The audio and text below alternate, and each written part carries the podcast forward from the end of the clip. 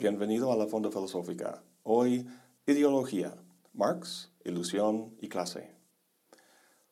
Hay gente que cree que los astronautas de la NASA nunca aterrizaron en la Luna, que fue un gran engaño. Podríamos repasar aquí la evidencia de que sí llegaron, pero eso no cambiaría su opinión. ¿Por qué? Porque hay otros motivos para sostener esa creencia. Sí, enseñan evidencia, pero se me hace que el motivo verdadero es otro. Quizá por pertenecer a un grupo que piensa igual, porque son anti-Estados Unidos, o quizá le gusta joder por joder, ser un Contreras. ¿Por qué no investigan de forma científica, como vimos en el último video sobre la fijación de la creencia? Para Peirce, la irritación de la duda no se elimina hasta llegar al método científico. Quizá no razonan así porque esa creencia sobre la luna no es una cuestión de vida o muerte. El placer de sentirse un Contreras tiene mayor peso que saber la verdad de un rebuscado asunto histórico. En cambio, cuando se trata de una cuestión de vida o muerte, como contagiarse de un virus infeccioso, la verdad no entiendo el rechazo de razonar de tal manera que uno puede descubrir la verdad sobre algo. La cuestión, por ejemplo, de llevar una mascarilla en espacios públicos o no. En los Estados Unidos, últimamente, este tema se ha politizado mucho. Hay excepciones, pero en general muchos de los que apoyan a Trump se niegan a ponerla en público porque, según dicen, viola su derecho constitucional a la libertad o algo por el estilo. Se me hace que lo que realmente están haciendo es que se están identificando como miembros de un tribu, los que están contra la élite o los liberales. Debo confesar que en sus ojos soy uno de esos élites liberales, entonces también pertenezco a un tribu. Pero cuando se trata de cuestiones y dudas sobre el mundo físico, no sobre el mundo sociocultural, político, moral o estético, sino físico, donde preguntas son susceptibles de una respuesta de sí o no, sobre ese mundo no debe haber un solo tribu, el de la ciencia y el experimento. Quisiera pensar que sí, pero evidentemente no todos piensan como yo. ¿Son equivocados o engañados ellos o yo? Hay muchas formas de abordar ese tema y como comenté en el último video, creo que una buena manera de desentrañar los factores que inciden en la formación de la opinión sería analizar la larga e interesante historia del pensamiento sobre lo que llamamos la ideología. ¿Será que los que no sean de mi tribu sean víctimas de una manipulación ideológica? Ese es el tema de este y los próximos videos. El término ideología fue acuñado por el filósofo francés Antoine Destutt de Tracy en 1796. Siendo miembro de la aristocracia, le habían encarcelado durante un año en medio del terror de la Revolución Francesa, unos años antes.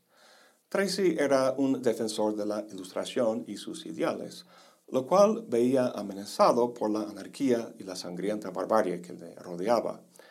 Una vez liberado, pensaba que la mejor forma de fortalecer la sociedad y prevenir la disolución que había visto era con la razón, con una educación filosófica consistiendo en un análisis de ideas, de su generación, sus combinaciones y sus consecuencias. Este análisis o estudio de ideas era el significado original del término ideología. ¿Por qué estudiar las ideas? Porque nuestro conocimiento está compuesto de ellas. Los revolucionarios querían lograr un mundo de libertad, igualdad y fraternité. Sin embargo, lo que lograron fue el frenesí irracional del terror. La idea es que una ciencia de las ideas, ideas sobre la naturaleza del mundo físico y sobre la naturaleza humana, podría servir de base para el desarrollo social a futuro, evitando así despistes contraproducentes y violentos. Pues el proyecto original de la ideología no prosperó gracias a este hombre, Napoleón Bonaparte. Cuando estalló la revolución en 1789, Napoleón era un teniente de artillería y por su astucia y éxito en el campo de batalla ascendió dentro de unos años a ser general. Tras una expedición militar en Egipto, volvió a Francia en 1799 con mucha fama y ambición. Quería ser el líder máximo, el emperador de Francia. y cinco años después lo sería. Pero de momento se encontraba con un grupo de intelectuales, incluyendo a Destutt de Tracy, que estaban promoviendo ideales republicanos con base en esta ciencia que llamaban ideología. Claramente Napoleón iba a tener que quitar esa piedra de su zapato. Llevó a cabo un golpe de Estado, se declaró primer cónsul y procedió a denunciar a los intelectuales y a su ideología. Todo tipo de pensamiento filosófico o religioso asociado con ellos, Napoleón lo tachaba de ideológico. Alegaba que la gloria y el poder de Francia dependía de un líder fuerte y astuto, y que las ideas de los intelectuales no eran más que castillos en el aire, que debilitaban la autoridad y la influencia de Francia frente a otros países europeos. Esta estrategia de Napoleón funcionó.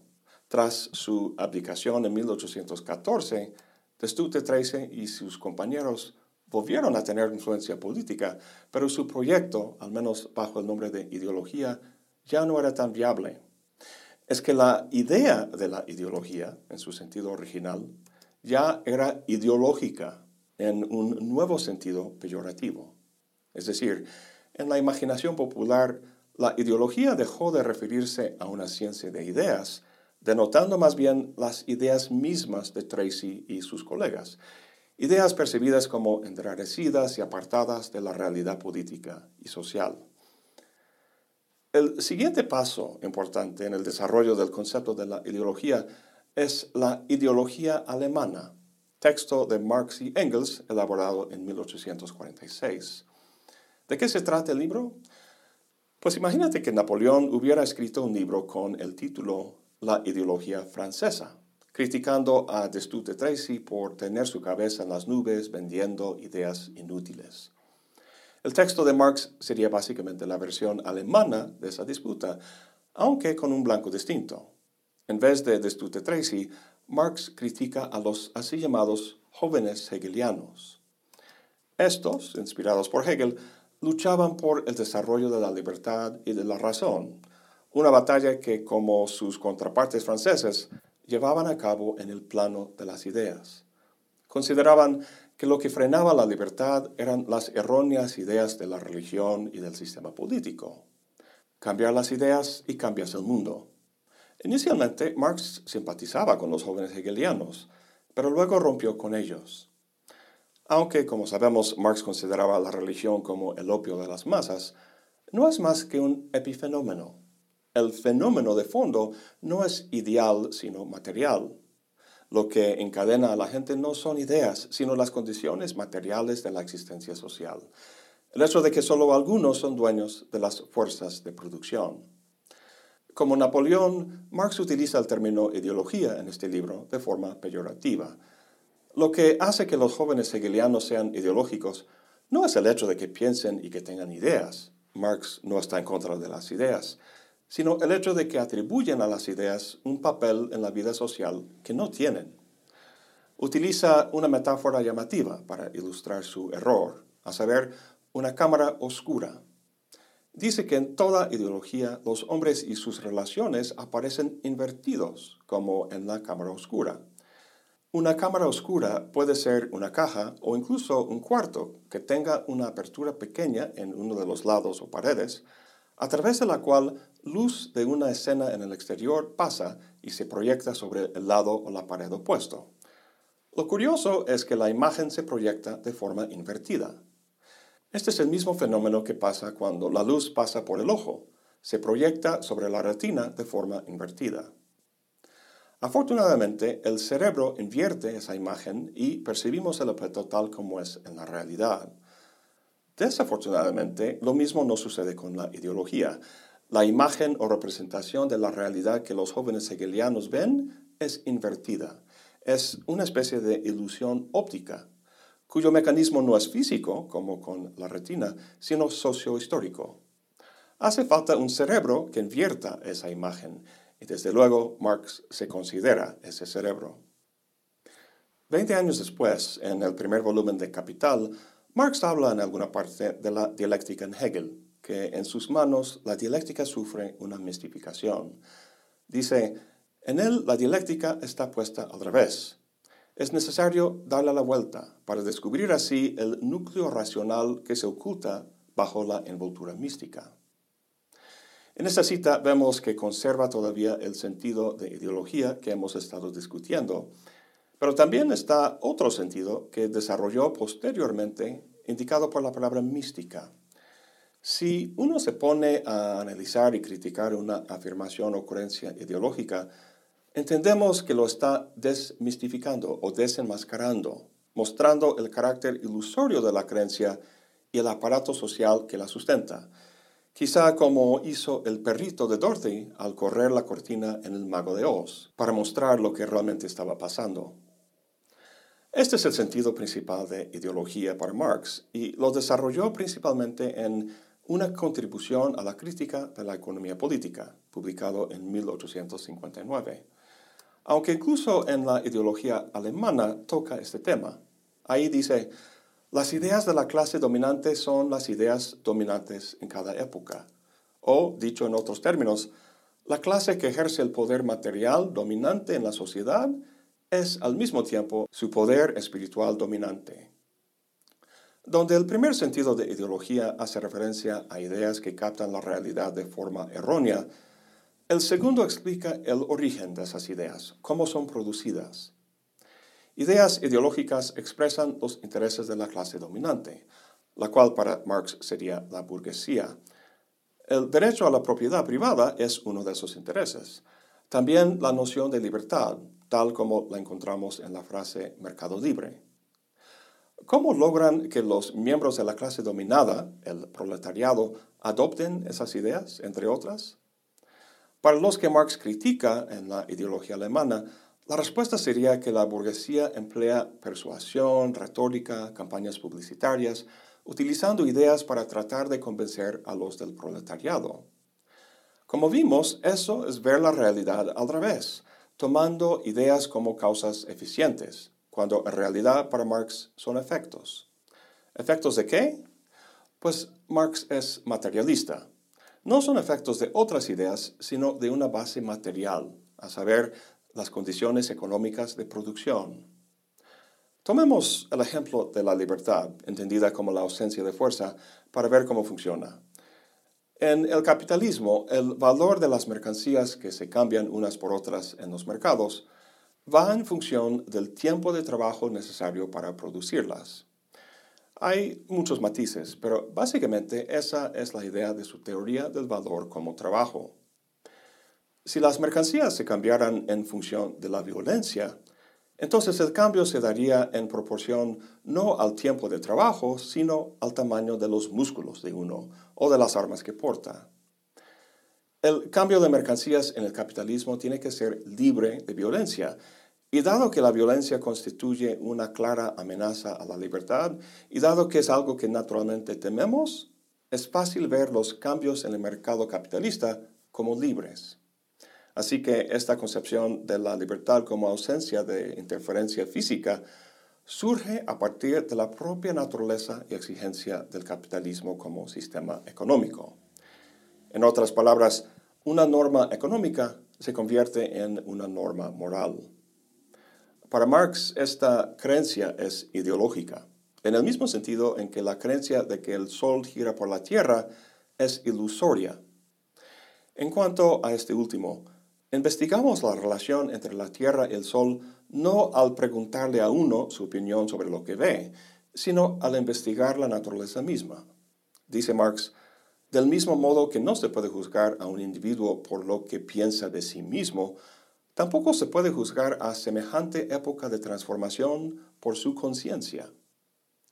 Si una persona dice que ve al Sol girar por la Tierra, decimos que su creencia está basada en una ilusión óptica, si uno habla de la importancia de la propiedad privada, Marx al menos diría que su creencia está basada no en algún estado fáctico del mundo, sino que refleja cierto estado económico, a saber, las relaciones de producción características del capitalismo. Al hacerlo, Marx está desenmascarando o desmistificando como ideológica una creencia que lejos de ser natural, como las órbitas de los planetas, expresa los intereses de la clase dominante. Este Marx que acabamos de tratar es el Marx que todos aprenden en la escuela, el Marx materialista y determinista, donde una base de condiciones económicas determina el carácter sociocultural de una sociedad. Sí, Marx es materialista, pero también es dialéctico. Y si uno lee cuidadosamente a Marx, verá que critica esquemas que plantean un simple determinismo económico. Sí, las condiciones materiales de una sociedad moldean las formas en que una sociedad percibe su realidad, pero esas percepciones, esas ideas, influyen a su vez en la realidad sociohistórica. Vemos un buen ejemplo de eso en su escrito El 18 Brumario de Luis Bonaparte, con lo cual podemos matizar y redondear el concepto de ideología en Marx. El título hace referencia al ya mencionado golpe de Estado que efectuó Napoleón, en el que se declaró primer cónsul. El golpe tuvo lugar el 9 de noviembre de 1799, pero en el calendario republicano francés tuvo lugar el día 18 del mes de Brumario, el segundo mes del calendario, cuyo nombre se toma de la palabra brume o brum, que significa bruma o neblina. Aparentemente había mucha neblina durante ese mes. Bueno, el título hace referencia a ese golpe de Napoleón, pero el libro trata de otro golpe de Estado, uno llevado a cabo 52 años después por su sobrino Luis. A lo mejor te contabas entre ese gran coro de personas que tras la llegada de Trump a la Casa Blanca preguntaba, ¿cómo es posible que ganó Donald Trump? Marx en este libro hace la misma pregunta. La primera línea del texto reza, Hegel dice en alguna parte que todos los grandes hechos y personajes de la historia universal aparecen dos veces, pero se olvidó de agregar una vez como tragedia y la otra como farsa. Napoleón fue una tragedia, pero su sobrino una farsa. ¿Qué sucedió? Pues el año 1848 fue el año de revoluciones. A lo largo y ancho de Europa, la gente luchaba para derribar las monarquías. Los franceses lo habían hecho en su famosa revolución de 1789, pero luego llegó la tragedia, Napoleón, quien mandó como emperador entre 1804 y 1815. Tras su derrota, la monarquía se restauró en Francia. El último rey de Francia fue Luis Felipe I, quien en las revoluciones de 1848 huyó a Inglaterra. El sobrino de Napoleón, Luis Bonaparte, estaba exiliado en Inglaterra, pero vino corriendo de regreso a Francia al enterarse de la caída de la monarquía. Uno de los derechos que el pueblo francés logró con la restauración de la República fue el sufragio universal, bueno, para los hombres. En diciembre de 1848, con un apoyo bastante amplio, especialmente de los campesinos, Luis Bonaparte fue elegido presidente de la Segunda República Francesa. De acuerdo con la Constitución, tenía que dimitir a finales de 1852, pero no quiso. Empezó a planear un golpe de Estado y viajaba a lo largo de Francia buscando la simpatía de los campesinos para que la apoyaran tras el golpe. Y funcionó.